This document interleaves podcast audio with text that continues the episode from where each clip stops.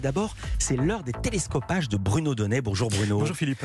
Tous les jours, Bruno, vous observez ici les sorties médiatiques. Et ce matin, vous avez choisi de nous dire un mot de Patrick Poivre d'Arvor, dont la toute dernière apparition publique vous a laissé pantois. Oui, ça s'est passé la semaine dernière. Patrick Poivre d'Arvor a accepté d'accorder une interview filmée à un certain William Tevio, qu'il a diffusé sur sa chaîne YouTube et dans laquelle on découvre l'ancien présentateur du 20h de TF1 en train de deviser sur tout un tas de sujets et notamment sur l'époque qui ne lui plaît plus beaucoup. Aujourd'hui, il y a de moules communs, on dirait en anglais de mainstream, dans lequel tout le monde s'engouffre, et je trouve ça dommage. Alors, la toute dernière fois qu'on avait vu euh, Patrick Poivre d'Arvor s'exprimer publiquement, c'était il y a tout juste deux ans, en mars 2021, dans l'émission Quotidien, où il avait évoqué ses relations passées avec les femmes. Il y avait euh, parfois des petits bisous dans le cou, parfois des petits compliments, ou parfois euh, du charme ou de la séduction, ce comportement aujourd'hui n'est plus accepté par les jeunes générations. Mais depuis cette date, depuis deux ans donc, plus rien. Silence radio, Patrick Poivre d'Arvor n'était plus apparu nulle part. Il faut dire qu'une série de témoignages et de dépôts de plaintes l'accusent d'agression sexuelle et de viol. Au total, c'est aujourd'hui un collectif de 90 femmes, 90, qui témoignent contre lui. Je m'appelle Charlotte Crène. Euh, j'ai porté plainte contre Patrick Poivre d'Arvor euh, pour agression sexuelle. Les faits remontent à 2014. Le 10 mai dernier, Mediapart a d'ailleurs diffusé une longue émission dans laquelle 20 femmes, souvent au bord des larmes, sont venues dire, les unes après les autres, ce qu'elles reprochaient aux journalistes. Je m'appelle Justine Ducharne. Euh, je suis directrice de la communication et ancienne journaliste. J'ai déposé plainte contre Patrick Poivre d'Arvor euh, pour viol. Et un viol qui a eu lieu en 1995 dans son bureau de TF1.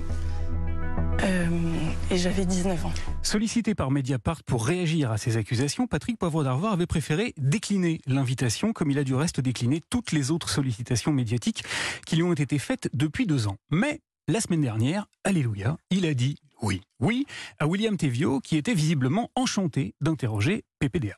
Alors bonjour Monsieur Patrick Poivre d'Arvor, merci beaucoup de m'accorder cet entretien. Alors William Tevio a une petite particularité, il est autiste Asperger et il a l'habitude de convier des personnalités pour évoquer avec elles leur passion pour la musique ou pour la littérature. Je suis vraiment très ému, d'autant qu'il y a plusieurs tropismes qui nous rassemblent et c'est pourquoi j'ai souhaité vous rencontrer. Il a donc choisi d'interviewer Patrick Poivre d'Arvor sans lui poser la moindre question sur les faits qui lui sont reprochés. C'est un choix qui soulève le désormais célèbre problème de la différence entre l'homme dans sa vie privée et l'œuvre de l'artiste. Hein, vous savez que PPDA revendique également la qualité d'écrivain, un choix que William Tevio revendique donc. Soit. Mais Patrick Poivre d'Arvor sait parfaitement bien ce qu'on lui reproche. Il sait que 90 femmes l'accusent de les avoir abusées ou violées. Et Devinez un peu de quoi il a longuement été question dans l'entretien auquel il s'est prêté. Euh, il y a la question du romantisme. De la question du romantisme. Alors attention, hein, il s'agissait du romantisme dans la littérature, car Patrick Poivre d'Arvor l'a dit sans embâge. C'est vraiment une littérature majeure, mm. pour moi très importante. Il adore ce courant littéraire. D'ailleurs, ça nous a permis d'en apprendre un peu plus long hein, sur sa personnalité et sur sa grande sensibilité. C'est l'âme slave. L'âme slave est en effet assez sinusoïdal, avec des grands moments de et des grands moments d'abattement. Eh oui, Patrick a l'âme slave et il est passionné. Alors en évoquant le romantisme, PPDA c'est parfaitement ce qu'il fait. Hein. Il sait que derrière le courant littéraire, c'est bien sûr le mot romantisme dans son acception classique qui va frapper nos tympans. Et il sait qu'on l'accuse de s'être rendu coupable de comportements qui sont tout absolument tout sauf romantique. Alors, je ne sais pas s'il s'agit là de déni, de cynisme ou de manipulation, mais Patrick Poivre d'Arvor prend manifestement un très malin plaisir à évoquer très longuement dans son interview son goût pour le romantisme. Quand on est accusé de violence sexuelle par la bagatelle de 90 femmes, c'est peu banal. Patrick Poivre d'Arvor est néanmoins toujours présumé innocent, ça on le savait déjà. On apprend aujourd'hui qu'il est aussi présumé romantique. Qui l'eût cru Merci beaucoup Bruno Donnet. À demain.